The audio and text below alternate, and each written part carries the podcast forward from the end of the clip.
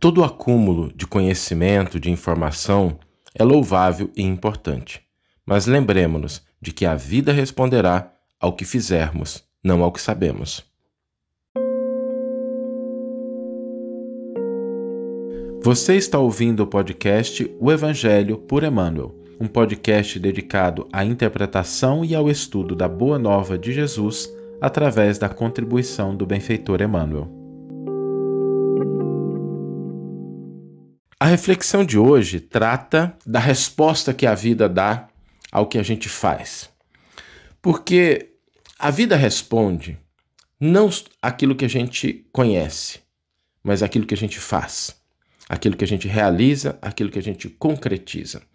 Por isso é importante que a gente vá desenvolvendo essa capacidade de converter o nosso conhecimento, as nossas informações, isso que a gente aprende com o Evangelho, em ações concretas para o nosso dia a dia. É importante a gente buscar conhecimento, é louvável, fundamental, mas não é suficiente. É conhecer não é suficiente. Porque quando a gente conhece, a gente potencializa as nossas ações, a gente é capaz de corrigir rumos, a gente é capaz de identificar caminhos, mas é na ação que a gente vai realmente mostrar o valor do nosso conhecimento. É importante que a gente tenha fé, que a gente tenha virtude, porque tudo começa dentro da gente. É importante a gente reconhecer isso. A gente começa assim, construindo as coisas portas adentro do nosso coração. Mas a gente só vai concretizar, o ciclo só vai se fechar quando a gente for para o mundo, quando a gente for para a nossa realidade, para a realidade que nos cerca, e a gente se propor a fazer algo, a utilizar o que a gente conhece, a movimentar o que a gente tem, e isso em todas as esferas da vida. Se a gente fala no conhecimento que a gente tem, nas virtudes que a gente já conquistou, no dinheiro que a gente tem, nos recursos que a gente possui, nas possibilidades, às vezes a gente não tem o um recurso, mas a gente tem a capacidade de ação, na posição em que a gente se encontra, às vezes é uma posição que pode ser utilizada para favorecer determinada ideia, para desenvolver determinada proposta. Tudo isso que nós temos são potenciais importantes. Mas eu queria resumir aqui a nossa reflexão em dois pontos para que a gente possa tê-los na cabeça no dia de hoje. O primeiro ponto é que a vida ela vai ter dois movimentos para que a gente, para com a gente. E o primeiro ponto é a gente conhecer o que temos e o que dispomos. Do que que eu sou capaz? Que tipo de conhecimento que eu tenho? O que que eu tenho de recurso à minha volta? A gente fazer um balanço da nossa vida e identificar o seguinte: olha, o que que está à minha disposição? O que que eu já sei fazer?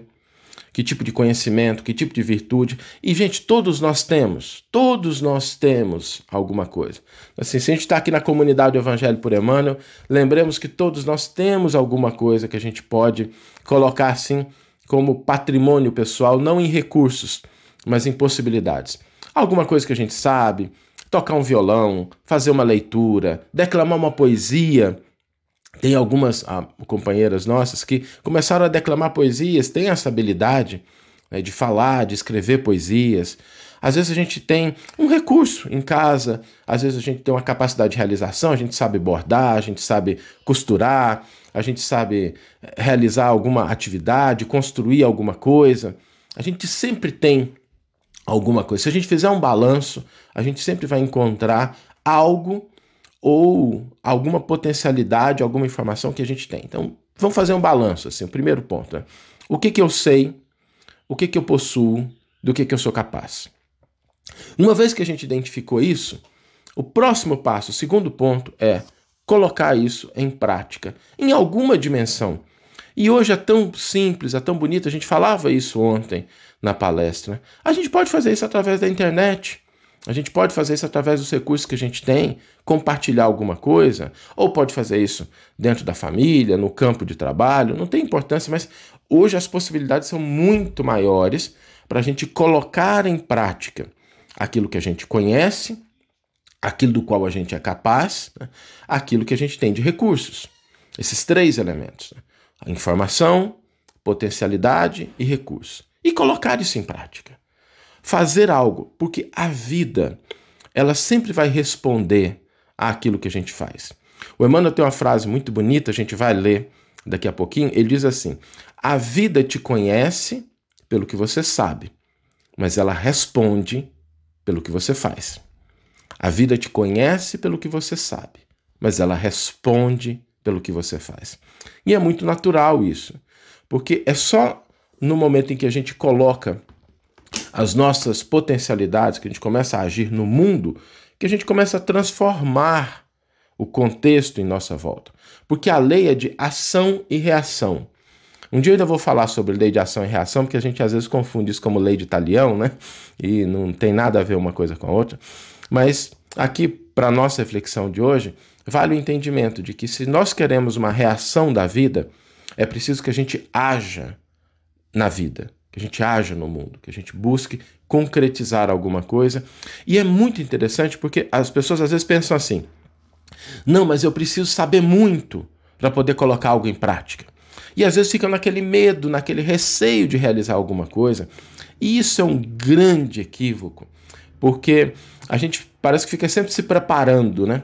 E a gente deve lembrar que assim, não tem preparação, não tem livro que a gente possa ler 200 livros que vai preparar a gente para nadar quando a gente cair na água. Não tem preparação, não tem mapa que a gente pode estudar. Aliás, tem uma frase muito bonita do Alfred Korzybski, e ele diz assim: "O mapa não é o território". Então é importante a gente estudar o mapa, verificar, analisar, mas quando a gente se põe na caminhada, na jornada, o mapa não é o território. Então, a ação, por que, isso é importante? Porque a ação nos ensina. Muitas vezes, quando a gente consegue conjugar o nosso conhecimento a uma ação concreta, a gente vai aperfeiçoando o nosso conhecimento, as nossas informações, as nossas potencialidades, a nossa fé. Então não tenhamos medo de ir para ação, porque a gente pensa assim, ah, eu não estou 100% preparado. Faça alguma coisa, tente algo. Porque quando a gente tenta alguma coisa, a própria ação se encarrega de dar aquele feedback. E aí a gente não se preocupa, sabe? Ah, não está perfeito. Ok, não tem problema. A gente só consegue aperfeiçoar aquilo que está feito, não aquilo que está na nossa cabeça. Aquilo que está na nossa cabeça está em nível de potencial. Mas quando a gente coloca no mundo, a gente consegue assim, ó, excelente, pus alguma coisa lá, versão zero, tá ótimo porque a partir daí a gente pode aperfeiçoar. É impossível aperfeiçoar alguma coisa que não tenha sido feita, que não tenha sido concretizada. Ainda que as pessoas cheguem e critiquem, né? Ah, mas isso que você fez não tá bom, essa foto que você postou não tá correta, essa frase. Gente, assim, se, se, vocês pegarem lá as primeiras postagens do Evangelho por Emmanuel, a gente tinha dificuldade, tinha problemas, mas você só vai aperfeiçoando na medida em que você vai fazendo. A gente precisa também entender essa dinâmica da vida que vai respondendo às nossas ações. Sem a gente, sabe, prestar muita atenção às opiniões alheias, que às vezes bem intencionadas, né? A gente escuta, eh, não vamos brigar com ninguém, mas nem sempre elas estão é, disponíveis ali para que a gente possa crescer. Às vezes vem críticas, a gente ignora e faz de novo. Porque é muito melhor a gente ser criticado pelo que fez e aperfeiçoar do que a gente cair no equívoco de não agir, de não concretizar, de ficar na indiferença, de não multiplicar os nossos potenciais. Então, agir, fazer alguma coisa com aquilo que a gente possui e a partir daí ir aperfeiçoando. Começar. Talvez o passo mais importante, tem uma frase que é muito conhecida, né? virou quase um jargão, mas merece ser lembrada, né? A mais extensa caminhada começa com o primeiro passo, começa com a primeira ação.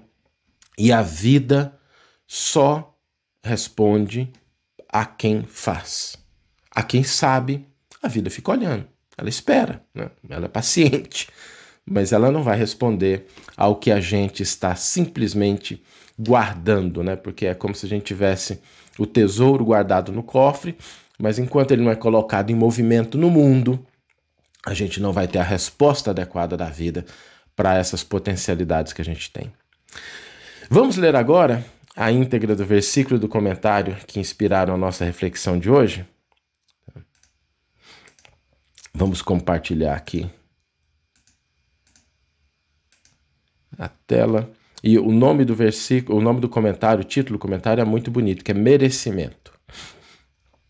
Então vamos lá. Pedro, né? Eu gosto muito das cartas de Pedro, acho que são cartas às vezes relegadas a segundo plano, mas nos trazem ensinamentos muito muito bonitos. E na segunda carta de Pedro, capítulo 1, versículo 5, Pedro nos diz o seguinte: Por isso mesmo, aplicai toda a diligência em juntar, em conectar a vossa fé, a virtude, a virtude, o conhecimento. E aí Emmanuel vai traduzir isso, né? Colocado como merecimento.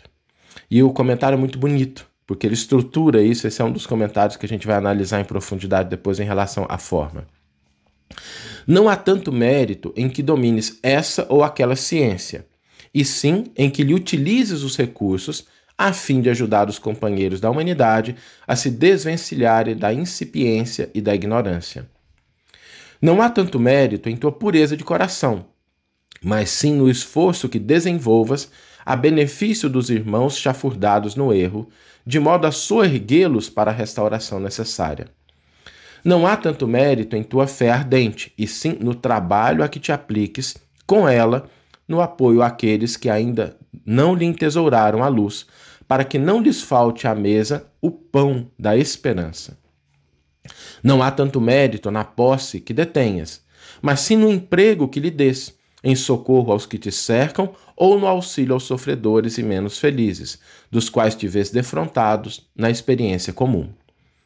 Não há tanto mérito em teu nome, por mais nobre que seja ele, e sim no uso do prestígio que desfrutes, amparando a jornada de quantos te compartilham o esforço do dia a dia. Virtude sem proveito é brilhante no deserto. Inteligência sem boas obras é tesouro enterrado.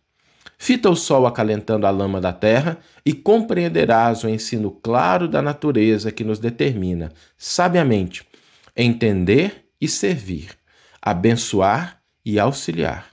Em qualquer parte, a vida te conhece pelo que és, mas apenas te valoriza pelo que fazes de ti. Que você tenha uma excelente manhã, uma excelente tarde ou uma excelente noite e que possamos nos encontrar no próximo episódio. Um grande abraço e até lá.